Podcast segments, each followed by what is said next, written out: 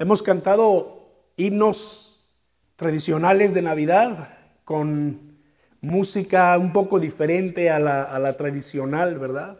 He querido traer algo con, ritmo latino, algo también un poco más eh, contemporáneo y como, como suena la música de hoy en día para que todos podamos bendecir el nombre de nuestro Dios. Les voy a invitar a estar en la palabra del Señor y, que vayamos a Miqueas capítulo 5.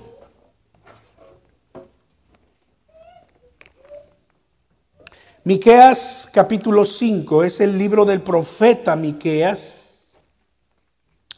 Para situarnos en contexto, el profeta Miqueas fue un contemporáneo del profeta Isaías. Y por ese mismo tiempo en que ambos tuvieron su ministerio profético, Dios quiso comunicarle al pueblo y al mundo a través de estos profetas la venida del Hijo del Hombre, la venida de Jesús, el nacimiento de Jesús.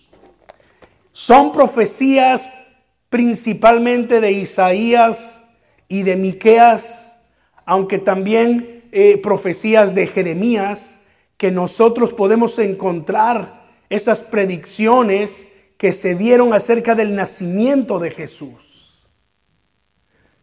Entonces, eh, en ese mismo tiempo Dios quiso revelarle a la humanidad estas primeras palabras que no todos estuvieron dispuestos a creer.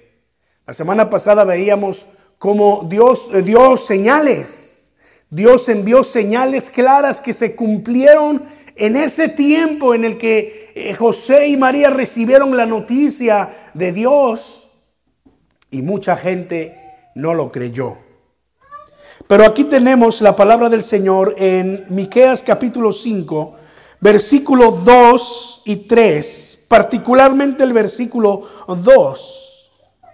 Dice allí, pero tú Belén Efrata, o Belén de la, de la tribu de Efraín, pequeña para estar entre las familias de Judá.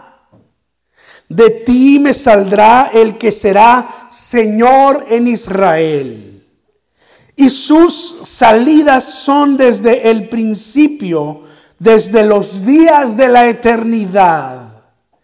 Pero no, pero los dejará, pero los dejará hasta el tiempo que dé a luz la que ha de dar a luz.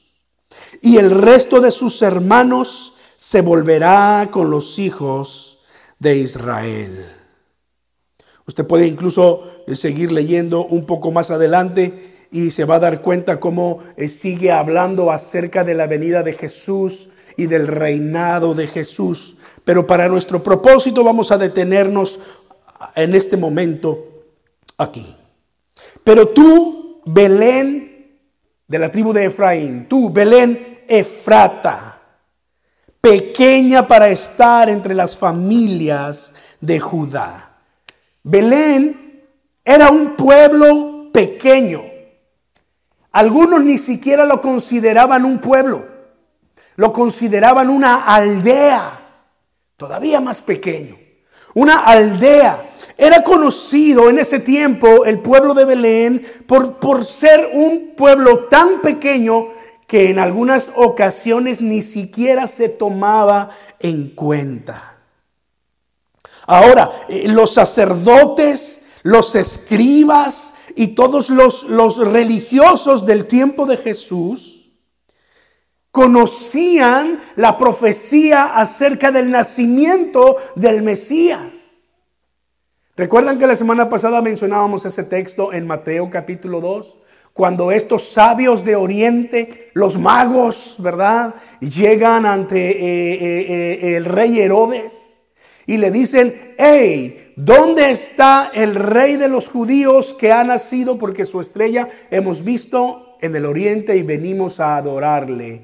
Herodes, hay que recordarlo, no sabía absolutamente nada de esto, manda a llamar a los eh, sacerdotes y a los escribas.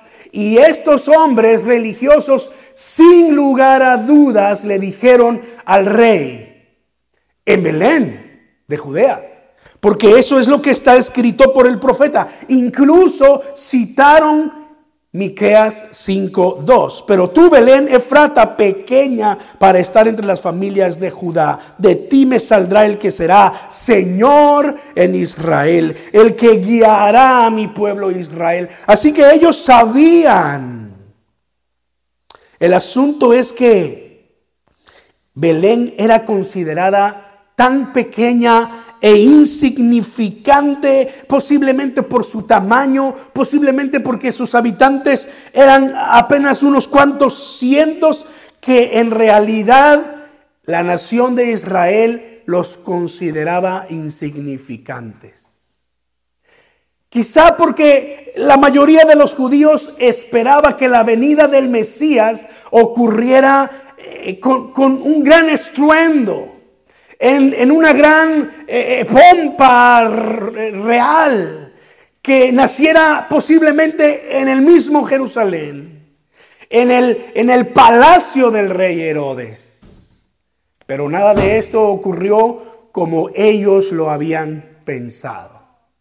Por lo tanto, cuando leyeron al profeta Miqueas, ni siquiera le prestaron atención.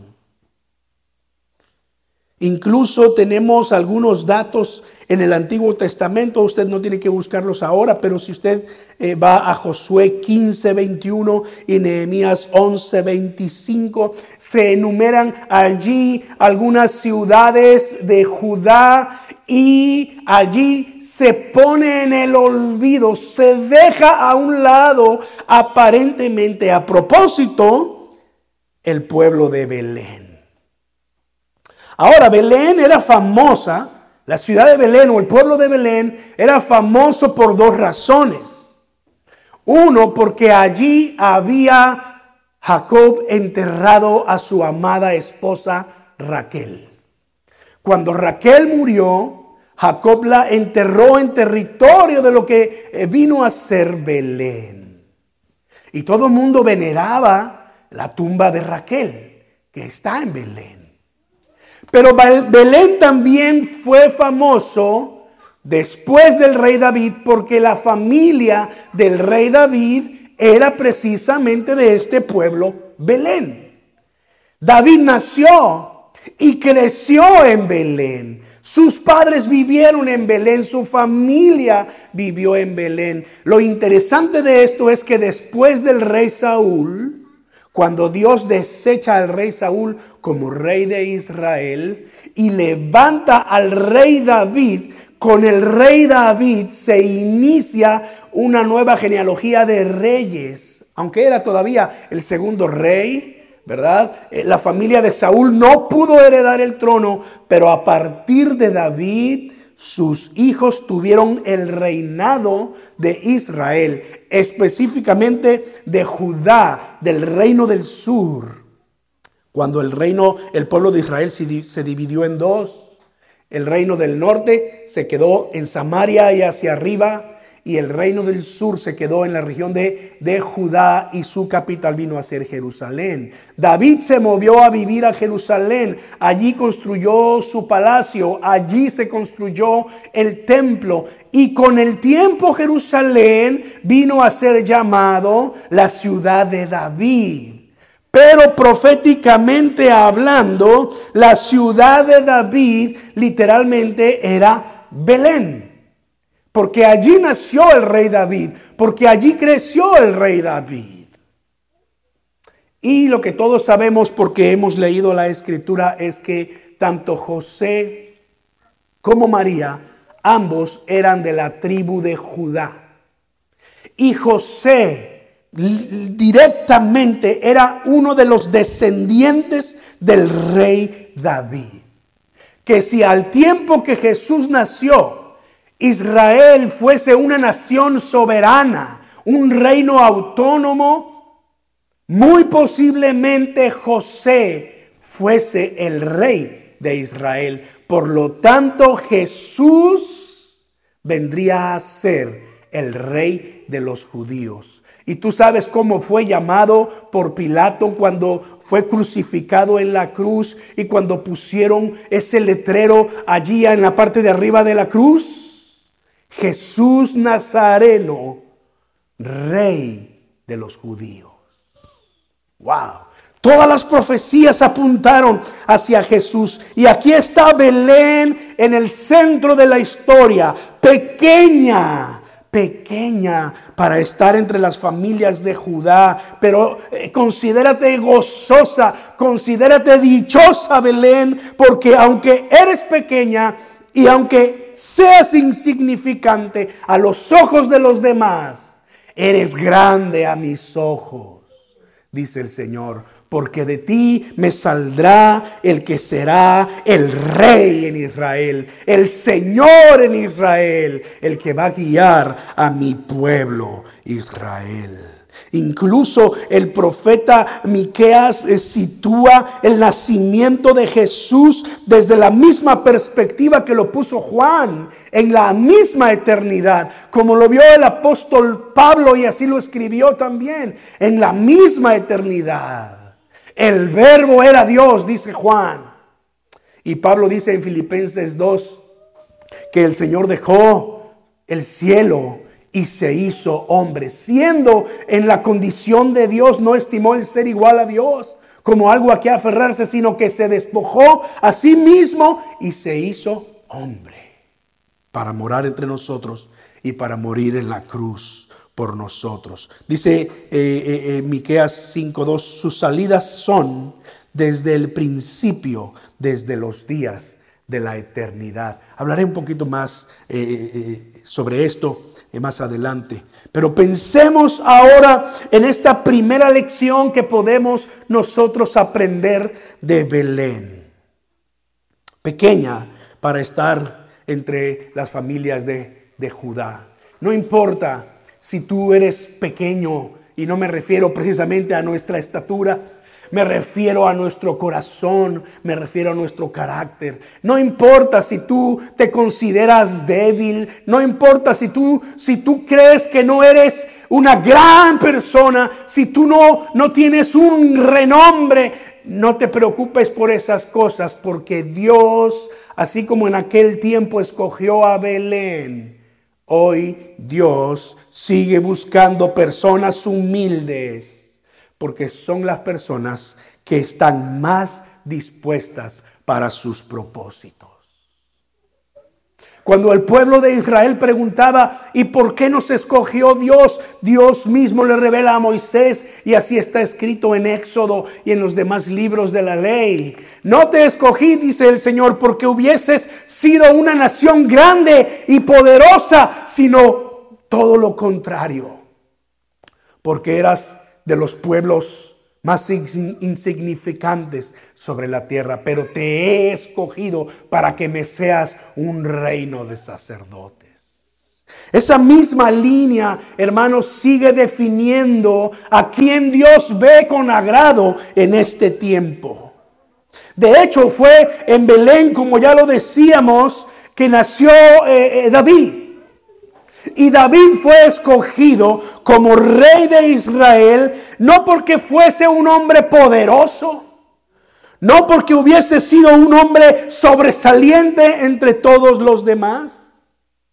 Cuando Dios le dijo a Samuel, ve a Belén, a la casa de Isaí, porque allí me he buscado a un hombre conforme a mi corazón. Allí está el siguiente rey de Israel. Ve y úngelo. Y dice la historia bíblica en primero de Samuel 16 que Samuel llegó a la casa de Isaí y le dijo, mira, Dios me ha dicho que de aquí va a salir el siguiente rey de Israel. Tráeme a todos tus hijos. Y entonces Isaí le trajo a todos sus hijos, excepto, excepto a David. David se quedó en el olvido. David, dice la historia bíblica, estaba allá cuidando las ovejas de su padre, las ovejas de la familia. Entonces vino el primer hijo de Isaí y cuando David lo vio, vio a un tipo así de alto, el hijo de Isaí. Samuel vio al, primer hijo de Isaí y vio a un tipo así de alto, eh, blanco, fornido, de ojos azules. Y Samuel dijo, sin duda, estoy frente al próximo rey de Israel. Sin duda estoy frente al ungido del Señor. Y mira lo que dice primero de Samuel 16, 7. Dios le dijo a Samuel. No te dejes llevar por su apariencia ni por su estatura. Porque este no es mi elegido, dice el Señor. Yo soy el Señor y veo más allá de lo que el hombre ve.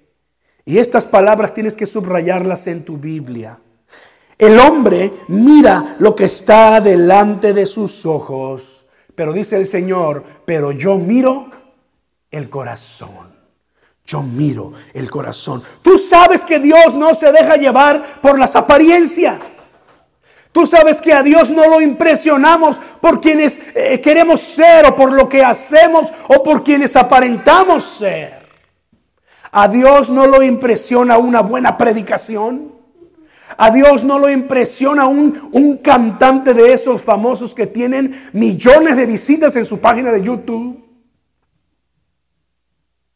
A Dios no lo impresiona nuestro lenguaje religioso. El Señor mismo dijo, no todo el que me dice Señor, Señor, ¿verdad? entrará en el reino de los cielos. A Dios no lo impresiona cuando nosotros llegamos aquí a la casa de Dios y levantamos nuestras manos y decimos, gloria a Dios. A Dios no lo impresiona eso, porque Dios no ve lo que está delante de nuestros ojos. Dios no se enfoca en lo exterior. Él mira el corazón.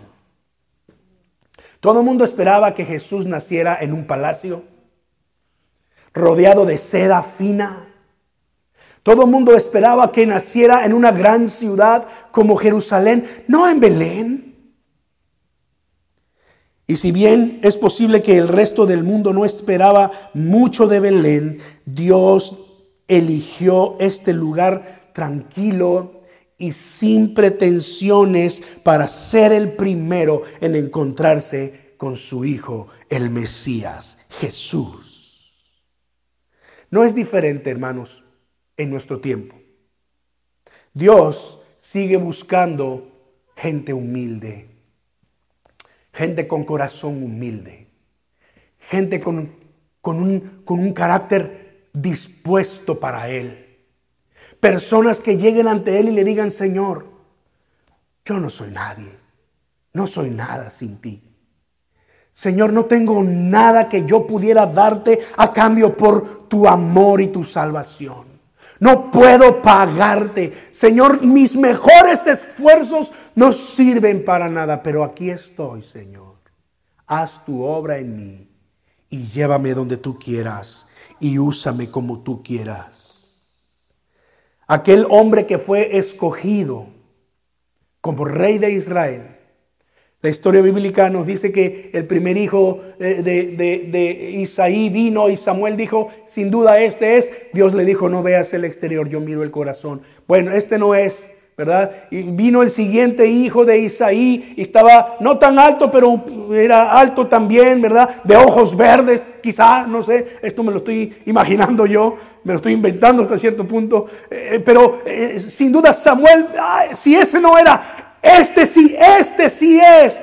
Y, Dios le dijo, mm, mm, ese tampoco, Samuel, ya te dije, yo no veo el exterior, yo veo el corazón. Y pasaron todos los hijos de Isaí, excepto uno. De manera que Samuel estaba un poco confundido y dijo, pero Dios me dijo que aquí estaba el futuro rey de Israel. ¿No te falta algún hijo? ¿Y qué fue lo que ocurrió?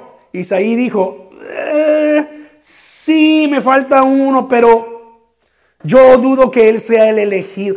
Tráelo, le dijo Samuel, tráelo, porque no me iré sin cumplir el propósito de Dios. Y bueno, a Isaí no le quedó más que, vayan a traer a David, a ver si se puede lavar un poquito ahí, porque seguramente, seguramente que huele a, borrego, huele a ovejas.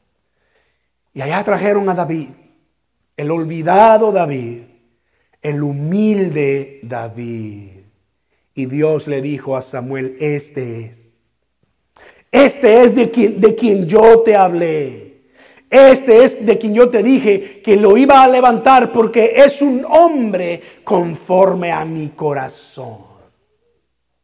Y lo ungió como rey y entonces Samuel se fue.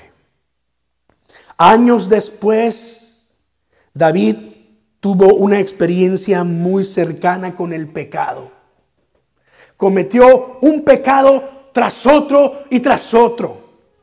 Y Dios vino a él a través del profeta Natán y lo reprendió y le dijo, oh rey, ese de quien te estoy hablando en esta parábola, eres tú que has pecado contra Dios. Mira, tener un corazón humilde, tener un corazón como el de Dios, no significa que tú no vas a fallar. Respira, Descansa, porque perfecto solo Dios. Pero Él obra en nuestra vida para que caminemos en sus pasos. Tener un corazón humilde y tener un corazón como el de Dios no significa que tú no vayas a fallar. Pero significa que cuando Dios viene a ti y te hace ver que tú has fallado, tú tienes un corazón lo suficientemente humilde y dispuesto para reconocer tu pecado y humillarte delante de Dios en perdón.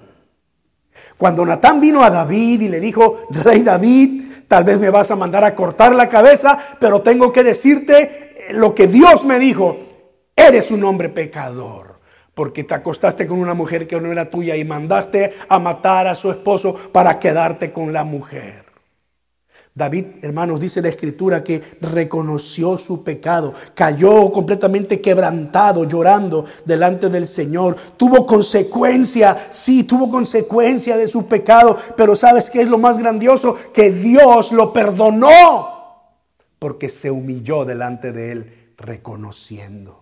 Y luego de esa experiencia escribió el Salmo 51, versículo 17. Señor, ¿qué quieres que te ofrezca? Si tú quieres que te ofrezca mil becerros, traigo mil becerros y los ofrezco en tu honor, para tu nombre y a tu gloria. Y Dios le hace sentir al rey David, no busco sacrificio. Y David escribió en el Salmo 51, versículo 17, los sacrificios que tú quieres no son de animales engordados, sino son el espíritu quebrantado. Tú, Dios mío, no desprecias al corazón contrito y humillado. Gloria a Dios. Porque el Señor dice su palabra que Él habita con el quebrantado y humilde de espíritu. Pero al altivo que hace Dios, lo mira de lejos. No puede estar cerca del corazón altivo. El corazón altivo no reconoce su necesidad de Dios. El corazón altivo no se puede dar cuenta que está en, incredulidad, que está en pecado. No se puede dar cuenta que ha ofendido a Dios, pero el de corazón humilde lo reconoce y se humilla delante de Dios. Primero los Corintios 1, 18 al 20 dice, el mensaje de la cruz es ciertamente una locura para los que se pierden, pero para los que se salvan, es decir, para nosotros es poder de Dios, pues está escrito, destruiré la sabiduría de los sabios y desecharé la inteligencia de los inteligentes. ¿Dónde está el sabio? ¿Dónde está el escriba? ¿Dónde está el que escudriña estos tiempos? ¿Acaso no ha hecho Dios enloquecer a la sabiduría de este mundo? Y luego 25 al 29 añaden esto. Primero a los Corintios capítulo 1. Porque lo insensato de Dios es más sabio que los hombres. Y lo débil de Dios es más fuerte que los hombres. Consideren, hermanos, su llamamiento, sigue diciendo el apóstol Pablo. No muchos de ustedes son sabios según los criterios humanos, ni muchos los poderosos, ni muchos los nobles, sino que Dios eligió lo necio del mundo para avergonzar a los sabios y lo débil del mundo para avergonzar a lo fuerte. También Dios escogió lo vil del mundo y lo menospreciado y lo que no es para deshacer lo que es, a fin de que nadie pueda jactarse en su presencia. Hoy en día sigue siendo así. Dios sigue usando lo débil del mundo, lo menospreciado, lo olvidado, para humillar lo fuerte y poderoso. Dios es especialista en hacer grandes cosas de cosas pequeñas e insignificantes. Y prueba de ello es que escogió a María, una campesina humilde que era de la región de Judá, habitando, viviendo en Nazaret. Escogió a José, un hombre sencillo. Prueba de ello es que esa noche que Jesús nació, quiso revelarse a los pastores. No fue al palacio del rey Herodes y le dijo a los religiosos. Esos religiosos, según lo leemos en las escrituras, eran de los altivos. Ya hemos citado la escritura, Dios mira de lejos a los altivos, a los altivos se reveló a humildes pastores y por medio de los ángeles les anunció la buena noticia y cantó aquel gloria a Dios en las alturas. Hay que decir que entre los judíos el trabajo pastoril, es decir, ser cuidador de ovejas, de cabras, de borregos, era uno de los trabajos más bajos que había, considerados más viles y menospreciados. No se diga en el tiempo de Cristo, cuando los eh, religiosos eran parte de la eh, eh, crema innata de la sociedad, de la clase alta, de la clase rica. Ellos veían a los pastores de ovejas y los menospreciaban porque estaban hasta el final de la cadena alimenticia de la sociedad judía. Pues Dios escogió que los pastores fueran de los primeros en revelarles el misterio del nacimiento de Jesús. Esto concuerda incluso con la elección de Dios de un establo para el nacimiento y no un palacio. ¿Por qué Jesús nació en un pesebre? Y dice la escritura, porque no había lugar para ellos en el mesón. ¿Por qué Jesús nació allí entre animales?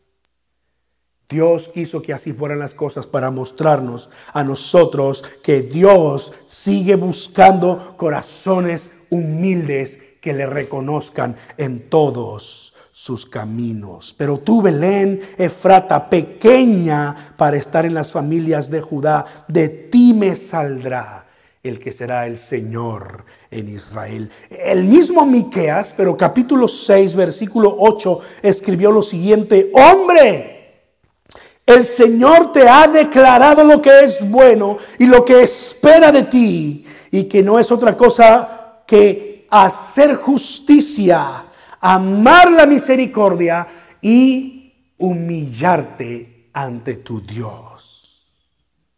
Dios busca corazones humildes. La puerta del reino de los cielos sigue siendo un corazón pobre. Así dice la primer bienaventuranza en Mateo 5. Bienaventurados ustedes los pobres en espíritu, porque de ellos es el reino de los cielos. Hermanos, pero eso no es todo lo que podemos aprender de Belén. Si bien el pueblo de Belén no estaba listo para recibir al Mesías, Dios lo consideró y nos enseña a nosotros una gran lección de humildad, pero también nos enseña que Dios es soberano y Él está en control de todas las cosas. De ti me saldrá el que será el Señor en Israel, el Señor eterno. Sus salidas son desde el principio, desde los días de la eternidad. ¿Cuál es el origen de Jesucristo? Él es eterno, desde los días de la eternidad. Juan dijo, es el verbo hecho carne que vino y habitó entre nosotros. Es el mismo Dios eterno que no tiene principio ni fin. Él es el Señor soberano de toda la tierra. Yo me pregunto si José y María tenían conciencia de estar cumpliendo la profecía de Miqueas. No fue que José y María dijeron, eh, bueno, eh, María, ahora que estás embarazada del Espíritu Santo, vamos a evitar el qué dirán de la gente porque la gente va a empezar a hablar eh, y va a empezar a hacer sus cuentas, dos más dos son cuatro, y se va a dar cuenta que tu embarazo no coincide con la fecha. Entonces, ¿qué te parece si mejor nos vamos eh, a nuestra tierra? Porque no quiero hacerte pasar un mal. No, no fue que José y María discutieron de esa forma y lo decidieron así. Yo me pregunto, ¿estaba José y María conscientes? ¿Estaban conscientes? De estar cumpliendo la profecía de Miqueas cuando fueron a Belén? No lo sabremos nunca, porque la escritura no lo revela. Pero lo que sí nos revela es lo interesante de ver cómo Dios tiene control de la historia y demuestra ser el soberano de toda la tierra. Dios utilizó el edicto de un emperador para hacer que José y María fueran a Belén y se cumpliera la profecía. No sé si puedes verlo así junto conmigo, pero era una profecía que todo fiel judío esperaba en el corazón. Es cierto que todas las mujeres deseaban, anhelaban tener un hijo varón. Tan es así que cuando una mujer tenía una hija mujer, pues no era tan celebrada que, cuando tenía un hijo varón. Ahora, cuando una mujer era estéril, eso era considerada, considerado una maldición, porque no se podría en ella cumplir la profecía del Señor de enviar al Mesías. Toda mujer crecía anhelando recibir en su vientre al Mesías. Y María no era la excepción, pero ¿qué tan conscientes estaban de, cumplir la profecía? Tuvieron que emprender un viaje de unos cuatro días de caminos, de camino, por lugares peligrosos, entre las montañas de Judea, cumpliendo un edicto imperial. Es necesario hacer un censo porque todo se trata de dinero para el gobierno romano. Y como se trata de hacer un censo, el pueblo judío entendía que tenían que contarse por tribus. No era solamente eh, hacer un censo por hacerlo y saber cuántos había, tenían que ir por tribus. Y allá fue José y María, porque son de la tribu de Judá, del pueblecito de Belén, y emprendieron ese largo viaje. Pero esto es el cumplimiento de la profecía del Señor. Es el cumplimiento de los preceptos de Dios. Es el cumplimiento de un plan perfectamente establecido, dice la escritura, desde tiempos eternos, desde antes de la fundación del mundo. Es que nuestro Dios es el soberano del universo, rey de reyes y señor de señores. Amén. Siendo así, no, no deberíamos tener temor de los eventos que suceden en la historia de la humanidad en este tiempo, pues sabemos que el Señor tiene los tiempos en sus manos. Él sabe cuándo y cómo. Él sabía que este 2020 iba a ser desafiante en muchos sentidos para muchas personas, porque Dios lo sabe todo, porque eh, seguramente lo podemos decir así, Él tiene en sus manos nuestra vida y sabe lo que está haciendo. Con esa fe y con esa confianza yo puedo entrar plenamente con toda la confianza en el año 2021 porque sé que Él tiene mi vida en sus manos. Amén. No puedes tú dar ese paso de fe con un corazón humilde y poner tu confianza total en el Señor. Isaías escribió una profecía Vamos a detenernos un poco más en esta profecía la próxima semana, pero ve conmigo a Isaías capítulo 9, versículos 6 y 7. Allí el Señor profetizó a través de Isaías estas palabras. Porque un niño nos es nacido, hijo nos es dado, y el principado sobre su hombro. Es decir, va a ser príncipe, va a ser el rey. Y se llamará su nombre admirable, consejero, Dios fuerte, Padre eterno, príncipe de paz. Lo dilatado de su imperio y la paz no tendrán límite.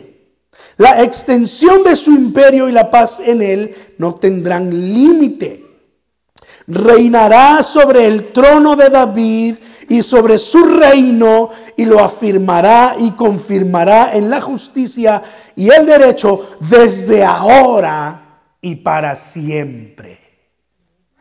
¿Sabes qué está haciendo eh, Isaías aquí? ¿Qué está haciendo Dios a través de Isaías? Declarando que Jesús, el Mesías, es el mismo Dios el rey de toda la tierra, el soberano del universo, el verbo hecho carne que venía a estar entre nosotros. Él tiene el mundo en sus manos. Él sabe lo que está haciendo y sabe cómo lo está haciendo. Yo no puedo tener eh, temor eh, de estas cosas porque sé que mi vida está en las manos de Dios. El mensaje del nacimiento de Jesucristo es un llamado a la humildad. Dios sigue buscando corazones humildes, pero también es un llamado a la confianza, es un llamado a la rendición, es un llamado a la obediencia, a la sujeción a Él como nuestro Señor el Señor de Israel, el Señor de toda la tierra. ¿Por qué no cerramos este tiempo con una oración? ¿Por qué no le decimos al Señor en nuestras propias palabras, oh Señor, yo quiero tener un corazón humilde, mi Dios, como aquellos pastores, un corazón humilde como David y así como Belén fue escogida, que tú también hagas grandes cosas en mi vida, según tu propósito y tu voluntad. Acércate al Señor en tu oración de manera personal y dile, Señor, aquí estoy. Me humillo delante de ti, Señor, y te digo, te necesito, mi Dios. Sin ti, Señor, no soy nada, Padre Celestial. Sin ti, mi Dios, yo perecería en este mundo. No tendría esperanza, Señor. Por eso, mi Dios, eh, me humillo delante de ti y te digo, haz tu obra, Señor, en mi corazón. Transforma mi vida, Señor. Oh, mi Dios, yo sé que yo sé que tú haces grandes cosas de cosas tan simples y pequeñas. Y así como lo hiciste en aquel tiempo de tu nacimiento, así lo harás también en este tiempo, Señor. Señor, pongo mi vida y mi corazón en tus manos. Oro por tu iglesia, Señor, y te pido, Padre, en el nombre de Jesús, que también tú consideres sus vidas. Tu palabra dice, Señor, que tú habitas con el quebrantado y humilde de espíritu. Que tú vives en los corazones humildes Señor, yo te pido que eh, eh, tú bendigas a tu iglesia y ministres a mis hermanos y hermanas en tal forma, Señor, que nuestras vidas puedan ser transformadas por tu presencia y, por, tu, y por tu gracia. Señor, conforme nos vamos acercando a este día de la Navidad, sí, Señor, sabemos que no podemos comprobar que tú naciste en este tiempo. Pero eso no es lo que nos importa. Lo que celebramos es que decidiste venir entre nosotros porque tu palabra por todas partes dice que tú tomaste la iniciativa y viniste entre nosotros naciendo de una mujer virgen, naciendo bajo la ley, naciendo en la condición humana. Y Señor, cuando se acerca este tiempo de eh, recordarlo, Permite que cada uno de nosotros, Señor, nos acerquemos con humildad, con confianza delante de ti, sabiendo que tú eres el Señor de Israel, el Señor de toda la tierra, sabiendo que tú haces tu perfecta voluntad en nosotros. En el bendito nombre de Jesús oramos en esta mañana, Señor. Amén. Amén.